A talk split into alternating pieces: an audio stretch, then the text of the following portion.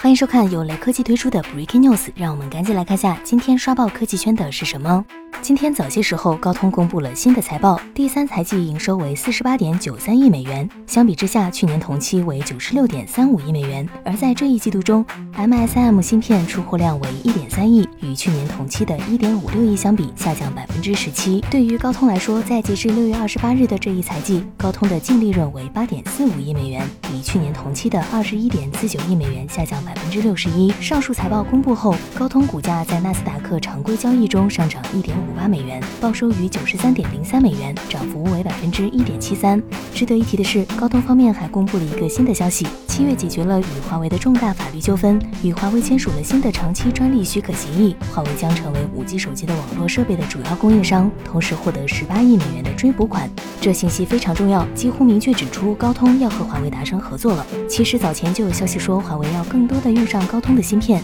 虽然这一事实有些无奈，但看到华为可以继续推出手机，始终也是一个好事。另外，除了和高通合作外，华为也会和联发科甚至紫光合作，未来芯片会很多样。